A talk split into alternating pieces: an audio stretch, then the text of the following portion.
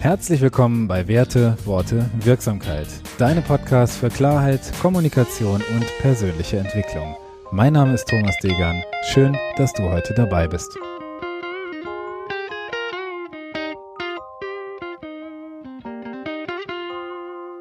Episode 17. Eigene Realitäten erschaffen. Dein bester Tag.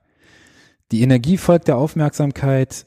Mit diesem Zitat vom geschätzten Dr. Joe Dispenza möchte ich in die heutige Folge einleiten, weil ich der Meinung bin, dass häufig komplexe quantenphysikalische Phänomene dahinter erwartet werden, wenn es um die Erschaffung deiner eigenen Realität geht.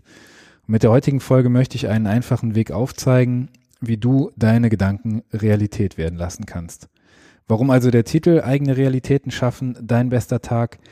Ich glaube, es gibt eine ganz einfache Möglichkeit, ein glückliches Leben zu führen. Wenn du dich jeden Tag darauf konzentrierst, wie der heutige Tag der beste deines Lebens werden kann, dann wirst du mit großer Wahrscheinlichkeit ein zufriedenes Leben führen.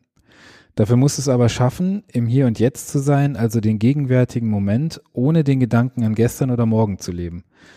Ich bin persönlich ähm, häufig mit den Gedanken im Morgen.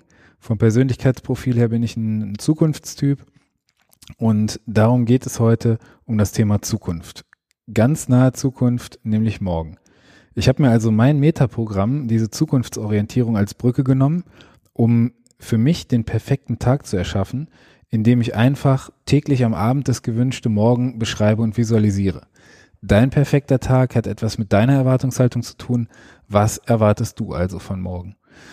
Für mich spielt das Thema Erwartungshaltung sowohl in meinem privaten als auch in meinem beruflichen Leben eine große Rolle. Und dazu möchte ich heute mal etwas aus dem Nähkästchen plaudern.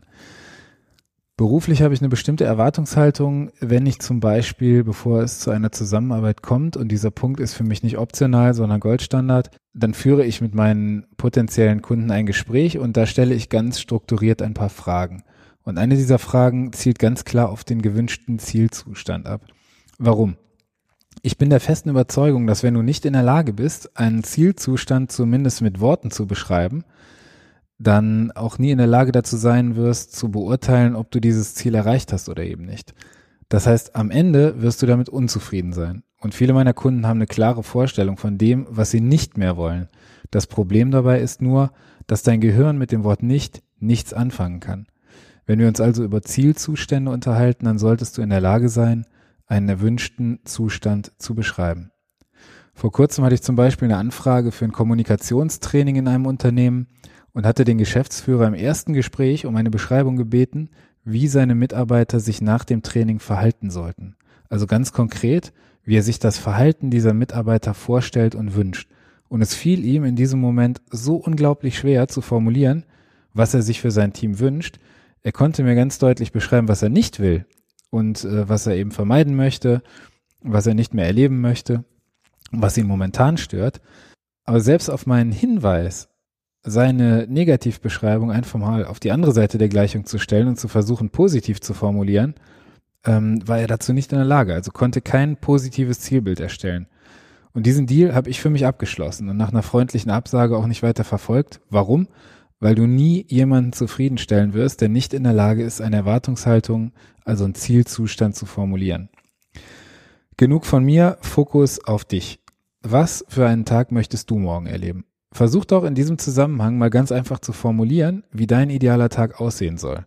Dazu nimmst du dir einfach wieder mal ein Blatt Papier zur Hand oder deinen Kalender oder am besten beides und jetzt lass deinen Gedanken einfach mal freien Lauf. Welche Dinge würden dich morgen zufrieden oder glücklich machen? Sport, spazieren gehen, ähm, eine Meditation morgens, Yoga, lesen, was auch immer. Notier dir also einfach mal ein paar Stichpunkte, die deinen Tag morgen zu deinem besten Tag machen würden. Und sei dabei gerne unrealistisch und hau einfach mal raus, was dir in den Sinn kommt. Wenn du diese Ideensammlung vollständig hast, dann schreibst du dir die Dauer dahinter, die du dafür benötigst. Also pro Tätigkeit. Und dabei rechnest du immer brutto. Also wenn du eine Stunde laufen gehen möchtest und dafür vielleicht zehn Minuten mit dem Auto fahren musst, dann rechnest du hin und zurück eine Stunde 20 Minuten plus die Dusche zu Hause.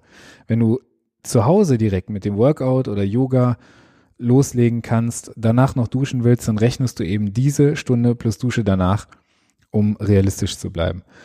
Versuch hier wirklich mal zu visualisieren, was zeitlich tatsächlich alles dazugehört. Und warum die ganze zeitliche Rechnerei? Wenn du deinen Tag zu sehr füllst, dann läufst du Gefahr, nicht alles zu schaffen, was du dir vorgenommen hast, und das macht dich am Ende unzufrieden. Das möchtest du aber nicht.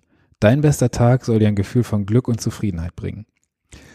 Wenn du deine Wunschtätigkeiten zeitlich definiert hast und dir damit klar bist, was du wirklich möchtest, dann trag dir diese in den Kalender ein. Von der Wunschaufstehzeit bis zu deiner gewünschten Bettzeit. Sei dabei auch bitte realistisch. Versuche also die Schlafzeiten deinen kurzfristig unveränderlichen Umständen anzupassen. Wenn du zum Beispiel Kinder hast, die dich um 6 Uhr wecken, dann würde es dich selbst unzufrieden machen, wenn du momentan für dich ein Ziel ähm, aufstellst, bis 8 zu schlafen. Ein anderer Punkt, der für mich wunderbar funktioniert, ich plane nur ungefähr 60 Prozent meiner Wachzeit, damit ich einen Puffer für unvorhergesehene Tätigkeiten habe.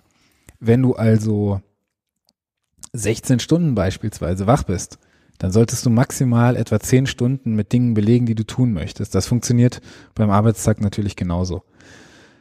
Schau also jetzt genau, wie viel Zeit du hast, um die Tätigkeiten und Dinge in deinen Kalender zu schreiben, die dich morgen glücklich und zufrieden machen werden. Als nächstes trage dir diese Dinge in den Kalender ein und versuche dabei vielleicht ein oder maximal zwei Highlights einzubauen. Ich persönlich starte den Tag gerne mit Sport oder mit etwas Lesen. Danach gibt's einen Kaffee oder einen Tee und beruflich plane ich eben so, dass ich im Büro die dickste Kröte zuerst schlucke. Was meine ich damit? Wenn ich Aufgaben erledige, die mir groß oder schwer erscheinen, dann versuche ich diese ganz zu Beginn des Tages zu legen und abzuarbeiten, damit ich mich den restlichen Tag mit Dingen beschäftigen kann, die mir leichter fallen. Zum einen hast du dadurch das Gefühl, schon etwas geschafft zu haben und abhaken zu können und zum anderen schiebst du damit keine unliebsamen Dinge oder Aufgaben vor dir her. Und ich möchte dich ganz konkret um zwei Dinge bitten. Erstens, bleib dabei flexibel. Dein Kalender ist ein guter Diener, aber ein schlechter Herr. Versuch also deine Wunschtätigkeiten auszuführen, aber lass dich bitte nicht zum Getriebenen deines Kalenders machen. Und zweitens, versuch mal eine einzige Woche jeden Tag zu deinem besten Tag zu machen. Also, ich bin gespannt, was deinen Tag morgen wundervoll machen würde. Schreib es mir gerne in die Kommentare bei Instagram oder in die Gruppe bei Facebook oder melde dich unter den Kontaktmöglichkeiten, die du hier in den Show Notes findest. Wie sieht dein bester Tag aus?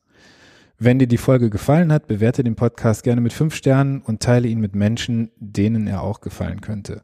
Mach's gut und bis zur nächsten Folge. Ich freue mich drauf. Danke, dass du heute dabei warst. Dein Thomas.